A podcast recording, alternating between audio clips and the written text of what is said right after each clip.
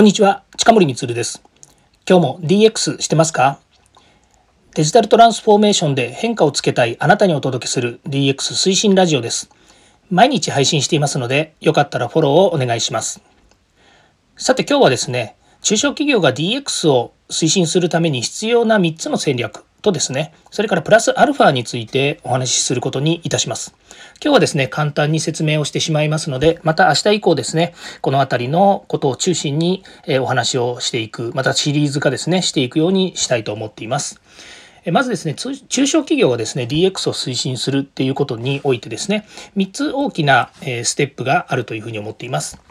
で、まず開始するポイントなんですけれども、やみくもにですね、DX をやりましょうと言ってもですね、なかなかやはり、あの、えー、進まないというふうなお声を聞きます。まもちろんですね、企業の中で DX 化推進室とかですね、イノベーションセンターなどですね、そういった名前をですね、つけて、専門の方をですね、配置する、もしくはですね、まあ、あの、仕事をしながらですね、この推進するグループ、こういったものを作ってですね、みんなでいろいろ検討していくということなんですけども、大きくですね、3つの戦略をですね、立てる必要があります。その一つが、組織戦略ですね。これはもう、えー、お分かりのようにですね、えー、組織をえ動かすためにはですねどうしてもえその組織を改革していくっていうことが必要なんですね。で企業として DX をするということはデジタルを利活用して圧倒的なスピードでえ会社を変革していくということになりますのでどうしてもですねこの辺りの組織がですねやはり重要に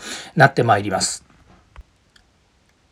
そして、えー、事業戦略ですね。この事業戦略というのは、え例えば会社全体を DX 化するっていうですね、まあ、そういう方向性もあると思うんですけれども、企業によってはそれぞれの事業の中に DX を活用したですね、えー、例えば生産性の向上を目的とする取り組みもあると思いますし、それから今ある商品をさらにですね、デジタルの利活用による、例えば Web のサービスを新しく組み合わせることによって、日本のみならず世界に打って出るというような新戦略をですね、新サービスを作るための戦略、こういったものは事業部ごとに発生することになります。まあ、それは、あの、ひいて言えばですね、会社の新しい軸を作るということになりますが、まあ、実際にその組織がですね、やっぱり中心になって動かなければいけませんので、事業戦略というのが大切になります。ともう一つですね、推進戦略といいまして、この推進というのはですね、え、社内を、えー、こ社内にあの、まあ、風を起こすというようなこともありますけれども、これはあの DX に関して言うとですね、こう自社だけの問題ではないんですね。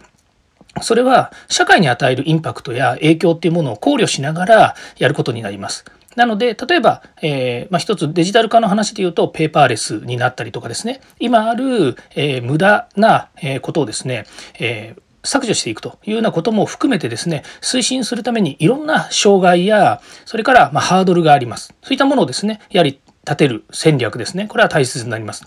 で、えー、今日のお話しするポイントの3つ目なんですけれども、それはですね、プラスアルファ何が必要かっていうとですね、社員の合意形成がやっぱり必要なんですね。で、企業っていうのは、やはり会社、まあ、社員はですね、会社に対してですね、あの忠誠を持って、えー、自分たちが仕事を全うすると。で、会社はですね、その社員と一緒にですね、会社を会社を成長させ、そして、まあ、簡単に言うと社会に良いことをする。ということですね。まあ、もちろん税金を払ったりとかですね、それから皆さんがやっている仕事の、えサービスというものが世の中のためになると信じてですね、皆さんやっているわけなので、それぞれの部署のそれぞれの社員があの自分のやるべきことをやると言ってもですね、なかなかこう、会社がこう変わる、全体的に変わる、それから社会に貢献するために企業が変わろうといった時にですね、やはり会社はやっぱり考えてても、社員全員にですね、やっぱりあのその考えや行動というものが見えてこない可能性があるわけですね。なので従業員ができるできないではなくて全員の合意形成が必要です。